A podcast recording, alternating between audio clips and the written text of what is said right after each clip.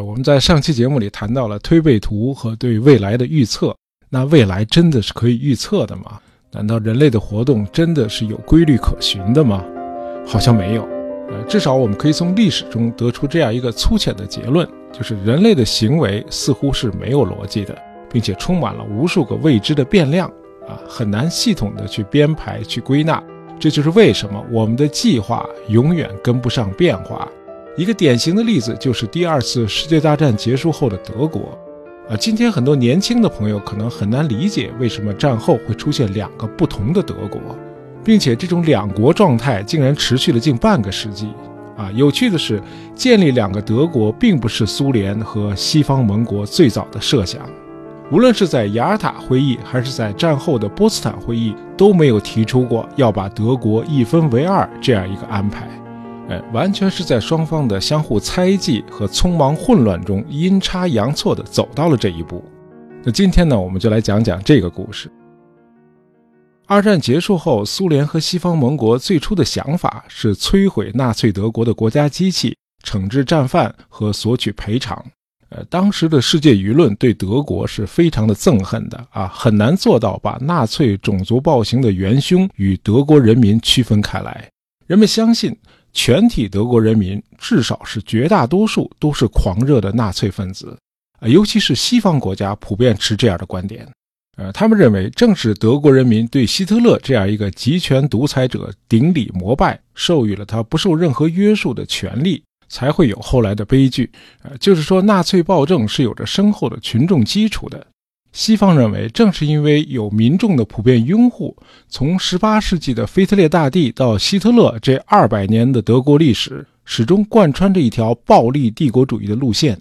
那为了能够永远消灭这种暴力帝国主义，那么反法西斯盟国在战后就必须对德国人实行监护，使他们的国家在政治上处于一种真空状态。德国人必须被改造、教育成至少较为温和的、有民主思想和民主感情的人。啊，这种想法后来证明只不过是自欺欺人罢了。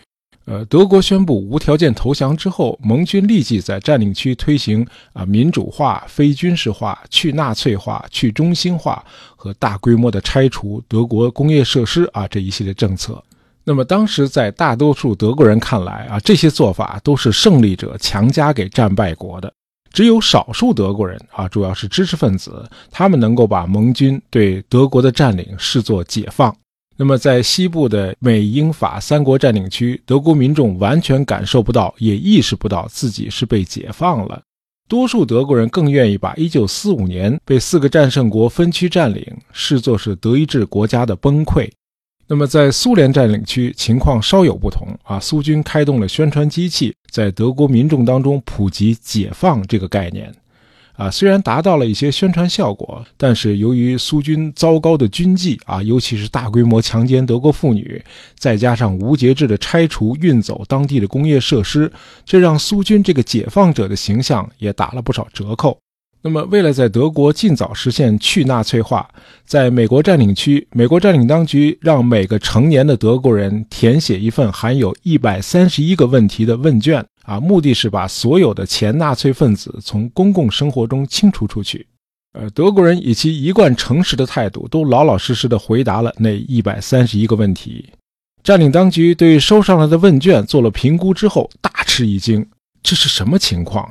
应该遭到指控和逮捕的人居然有这么多，那占领当局无奈只好大放水，因为你监狱里根本关不了这么多人嘛。但是尽管大大放宽了标准，还是有十二万人是必须抓起来审判的，另外有十四万人立即被开除了公职，呃，更多的人被定性为建议开除公职。那么大多数参加问卷的德国人都被归类为危险性较低的纳粹同情者。当时驻欧洲的盟军总司令艾森豪威尔将军啊，非常沮丧地说：“对德国人的去纳粹化和再教育工作，至少要持续五十年，啊，才能让德国人民获得民主的理念。”那么，美战区的军事负责人呃克雷将军的观点稍微乐观一些，他认为要达到这个标准，至少需要一代人的时间。然而，一代人的时间还是太长了啊！更紧迫的问题很快就出现了。战争结束没多久，世界反法西斯联盟就濒于瓦解了。啊，当时的西方认为，真正的威胁不是未来可能死灰复燃的纳粹，而是苏联。呃，还在战争期间，西方盟国在德黑兰会议和雅尔塔会议上已经领教了斯大林的厉害了。啊，在战后的波茨坦会议上，斯大林更是坚持要把德国的东部省份割让给苏联和波兰。啊，其中东普鲁士割给苏联。啊，这就是为什么德国古典主义哲学大师康德的故乡今天是在俄罗斯的境内。啊，康德的家乡以前叫哥尼斯堡，割给苏联之后改名叫加里宁格勒。同时，苏联提出把德国的西普鲁士割让给波兰。呃，另外，斯大林还得到了1939年苏德互不侵犯条约中从波兰瓜分到的那部分领土。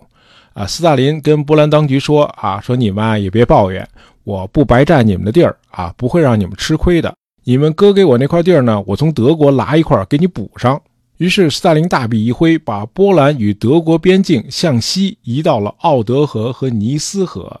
呃，直到今天，奥德河、尼斯河仍然是德国和波兰的边境。呃，这就是为什么当初为北洋水师建造定远号和镇远号铁甲舰的德国造船厂 Vulkanstein 现在是在波兰的境内。斯大林能量太大了，他这一通操作让苏联和波兰的国土整个向西平移了一大块，啊，就像把椅子从房间的一头移到了另一头一样。呃，就这样，德国四分之一的国土分别割让给了苏联和波兰。那为了避免日后节外生枝，斯大林要求把上述割让地区的德国居民全部赶出他们的家园。就这样，德国的疆域啊，直到今天都被限定在了奥德河和尼斯河以西啊，由美、英、苏、法四国分区占领。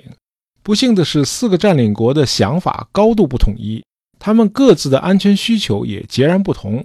法国设想，今后的德国应该被彻底打散，应该变成由一堆享有主权的小国家组成的松散的联盟。啊，法国显然是被德国打怕了，强烈要求肢解德国。啊，重剑诸侯少其力嘛。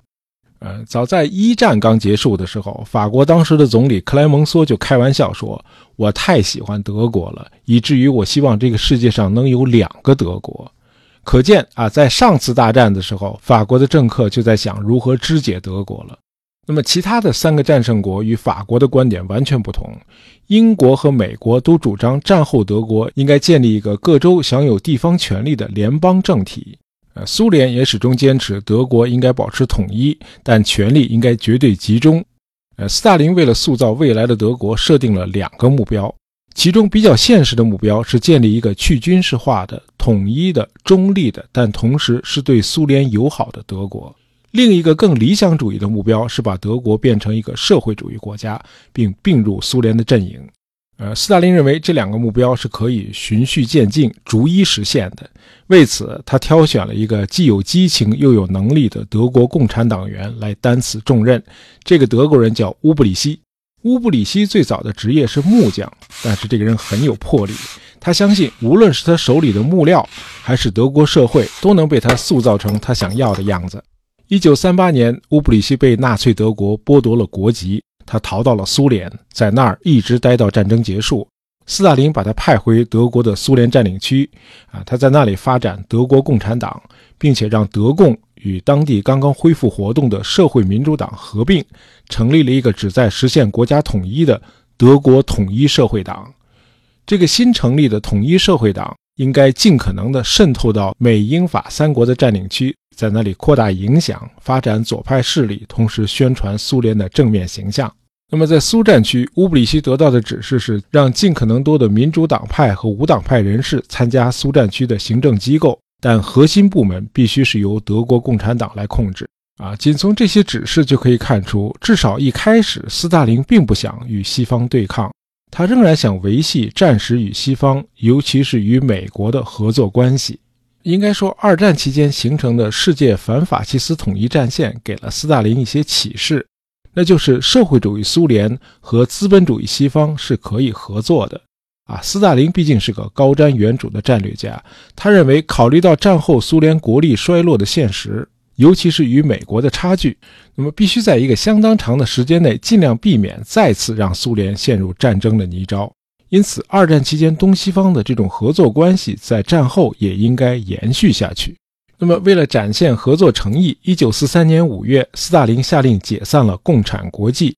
我们知道，共产国际的目标是为了消灭资本主义，在全世界的范围内实行无产阶级专政。那么，斯大林解散共产国际是想告诉西方，苏联已经不再把世界革命视为自己的政治理想了。那么，对此，美国、英国、加拿大这些西方国家做出的回应啊，当然就是加大了对苏联的物资和现金援助。那么，随着苏军挺进东欧啊，西方也承认了苏联在他所占的东欧和巴尔干地区的势力范围，就是说，东欧和巴尔干地区是苏联的势力范围啊，西方不会染指。不过，在雅尔塔会议期间啊，通过了一个被解放的欧洲国家宣言啊。这个宣言规定，呃，必须用民主的方式来解决这些被解放的国家的政治问题。那为了保证与西方继续合作，斯大林履行了自己的诺言，就是在东欧推行选举制和联合政府政策。斯大林要求欧洲各国的共产党放弃武装革命，作为合法政党参加所在国的选举，组成多党联合政府。啊，当然，具体做法和德国的苏战区一样啊，像内政部、国防部这样的要害部门，必须还是由共产党来控制。那么，对当时的中共，苏联也是这个政策啊。斯大林敦促毛泽东去重庆与蒋介石谈判啊，建立一个国共联合政府。当然，这个尝试并不成功啊，也不可能成功。呃，总之，斯大林战后的对外政策的核心就是这个联合政府政策。这样做就是想保持与西方的友好和同盟关系。然而，双方友好和同盟的基础实在是太脆弱了啊！因为彼此一直是在相互猜忌和不信任的。一九四六年二月九日，斯大林在国内发表了一次演说啊，其中有几个主要的观点。首先，斯大林表示，苏联的体制还是最优越的、最优秀的啊，我们就是靠了这个体制才赢得了反法西斯战争的胜利。啊，因此战后我们要继续这种体制，因为来自资本主义的危险依然存在。啊，斯大林认为资本主义的经济危机是周期性的，而经济危机最后一定会导致战争，所以我们要准备打仗。啊，他这个话本来是说给苏联党内听的，哎，提醒党员不要被美国花花世界所迷惑啊，要坚定自己制度的优越性。资本主义肯定是危机四伏的啊，他讲这些完全是为了加强国内的控制。当然不是什么战争动员了，但是美国人听了却非常紧张啊，心里说这斯大林什么意思啊？还要打仗，而且是和美国打啊？不知道是美国人傻还是故意曲解啊？总之，对斯大林的讲话反应非常的剧烈。那么，斯大林这次演讲之后不到两周，二十二号，美国驻苏联大使馆的二号人物乔治·凯南就向美国国务院发送了一份长达八千字的电报啊，电报的大概内容就是。呃，苏联未来会在一切合乎时机和有望成功的地方进行扩张，美国必须遏制苏联的这种非理性的企图。呃，这封长电报在历史上名气很大啊，被认为是美国战后初期冷战遏制政策的起源。嗯，历史的发展有时候真的很奇怪啊，好像是在印证凯南这份长电报里的观点。呃，苏联因为能源问题和出海口问题，先后与伊朗和土耳其发生了冲突。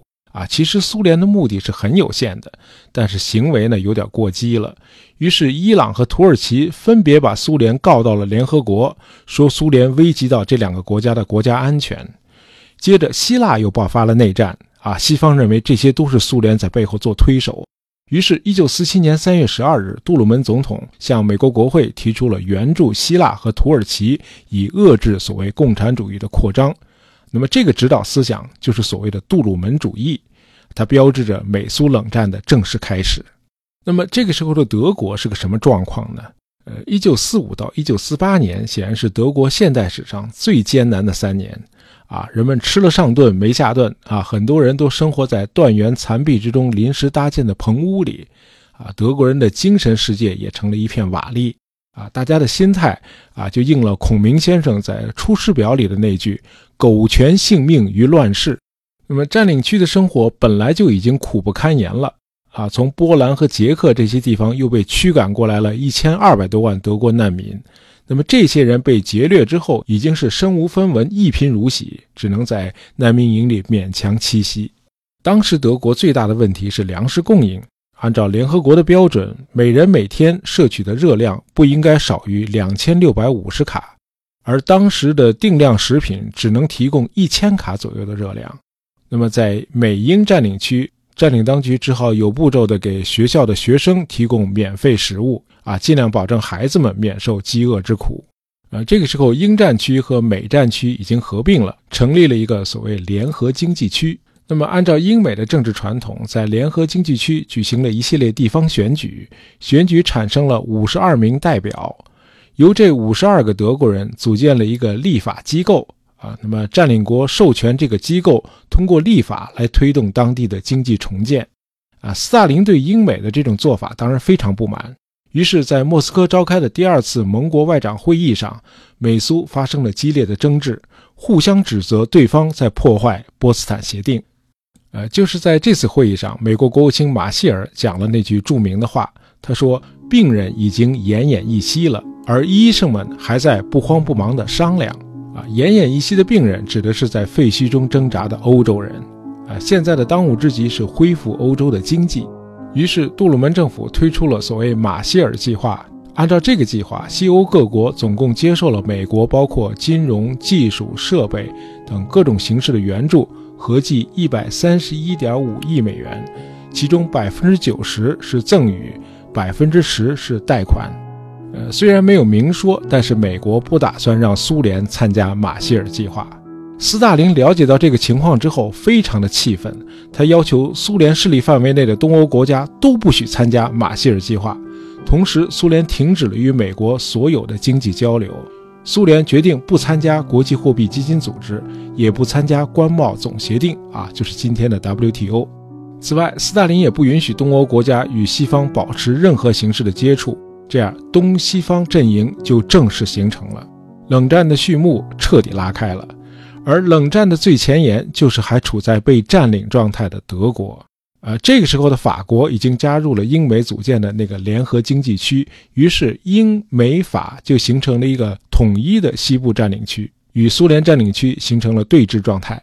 而处在苏战区内部的柏林也形成了事实上的西柏林和东柏林。那么到这个时候，各方曾设想的建立一个统一的中立的德国已经不可能了。呃，这时候西德虽然还没有正式建立，但是在联合经济区选举产生的经济委员会已经具有政府内阁的性质了。一九四八年六月二十日，在西战区啊，不久也是在柏林的西区开始推行货币改革，用新的德国马克替代当时已经形同废纸的帝国马克，每个居民当天就可以换取到四十马克的新币，那么第二个月之后还可以再换二十马克。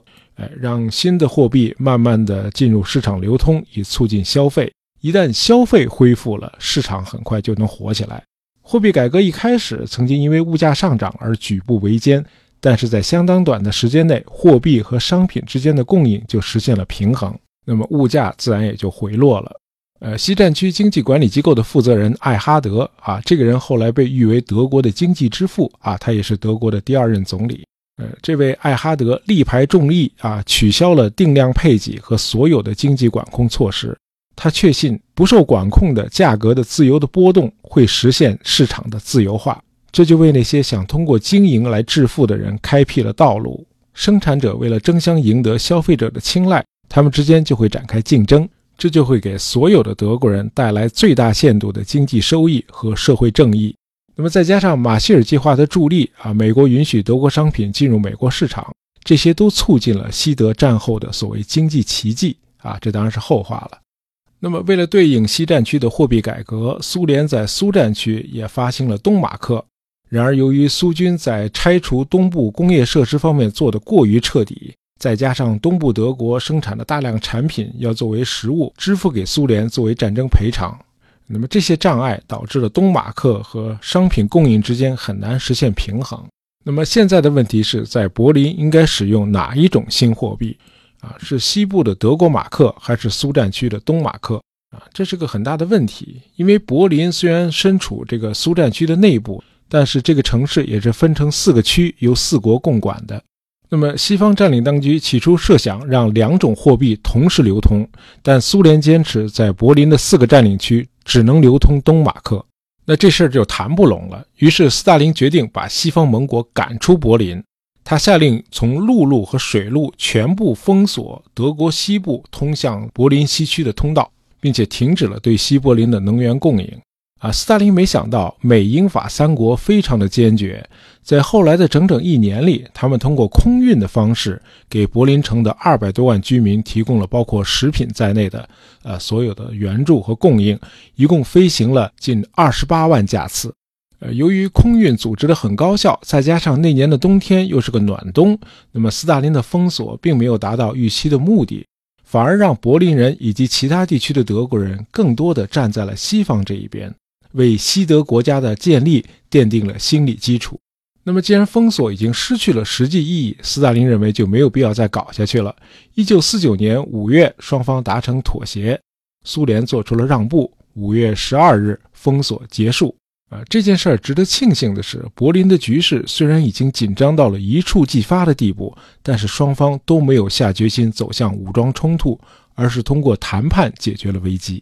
啊，苏联解除封锁十一天之后，五月二十三日，在西部占领区通过了《德意志联邦共和国基本法》。那么，德意志联邦共和国宣告成立。呃，称基本法而不称作宪法，是因为只有西德民众参加了投票，因此它不能够代表全体德国人民。同样，当天成立的德意志联邦共和国也只具有临时性质。啊，期待着日后的统一。那么，联邦德国的首都啊，定在莱茵河畔的波恩。啊，阿登纳总理组成了第一届联邦政府。呃，九月二十一日，联邦德国从英美法三国手里得到了国家自主权。同样是在五月二十三日，苏联在德国东部筹措成立东德意志国家。啊，苏战区在一九四九年五月三十日通过宪法，十月七日，德意志民主共和国宪法生效，东德成立。这样，德国正式分裂为东德和西德两个国家。而我们前面讲到，二战刚结束的时候，只有法国主张把德国肢解成一堆小国家。相反，苏联和英美都倾向于建立一个统一的、政治上中立的新德国。然而，历史根本就不在乎当事人是怎么设计的、怎么规划的，它完全按照自己的逻辑行事。历史在当时那个阶段，让德国问题成了一个更大的问题的一部分。这个更大的问题就是东西方冷战。我们后来都看到了，只有等到冷战结束，德国问题才得到了最终的解决。好，今天的节目就到这儿啊。本期节目也是由一位听友点播的啊，他想了解东西德是如何形成的。啊，由于点播的时间比较久远了，我没有能够找到这位听友的名字啊，非常遗憾，向你道歉。好，今天就到这儿，我们下期再见。